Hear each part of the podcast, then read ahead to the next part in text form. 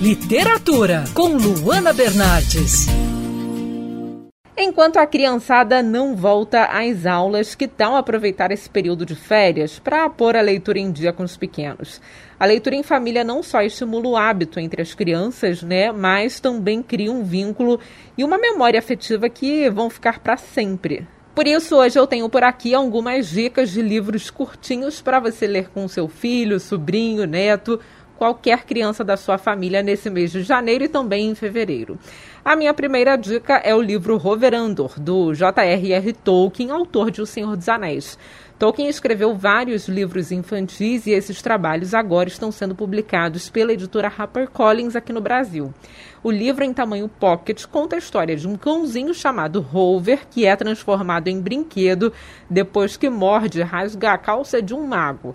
Rover começa uma saga, é comprado por uma família e perdido na praia. A partir daí, acompanhamos um mundo mágico que só o Tolkien mesmo poderia criar. A história é linda e é um ótimo livro para as crianças começarem a conhecer o trabalho do escritor. Mas, particularmente, acho que a beleza dessa obra é a forma como ela foi criada. O Tolkien decidiu escrever o livro como uma forma de consolo para o filho pequeno que havia realmente perdido um cãozinho de brinquedo na praia. Como encontrar uma demonstração de carinho tão profunda, né? Outro livro bem bacana para ler com as crianças é o Coragem, da cartunista Raina Telgemeier.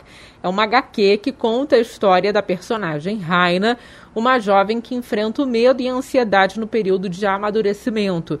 Aos 10 anos, ela sofre bullying escolar, tem medo de falar em público e sofre com um pânico constante de adoecer. Com a ajuda de um terapeuta, a Raina tenta aprender que os problemas e os medos vão estar sempre presentes. Cada fase da vida deve vir acompanhada de uma preocupação e outros tipos de problemas. O livro foi publicado pela editora Intrínseca aqui no Brasil. Agora, por último, eu indico um clássico. A editora Zahar tem uma edição super fofa de Aladdin. A versão desse conto das Mil e Uma Noites foi organizada pelo estudioso Paulo Lemos Horta e traduzida para o português a partir da versão inglesa do conto de Yasmin Ciel. A história, como era de se esperar, é bem diferente da versão animada, que marcou toda uma geração de crianças e jovens. Ler o conto é como entrar em um mundo mágico, cheio de mistério. Eu amei a versão original de Aladdin. A leitura é leve, com texto simples e bem explicado. Pode parecer uma história infantil, mas eu garanto que não é bem assim.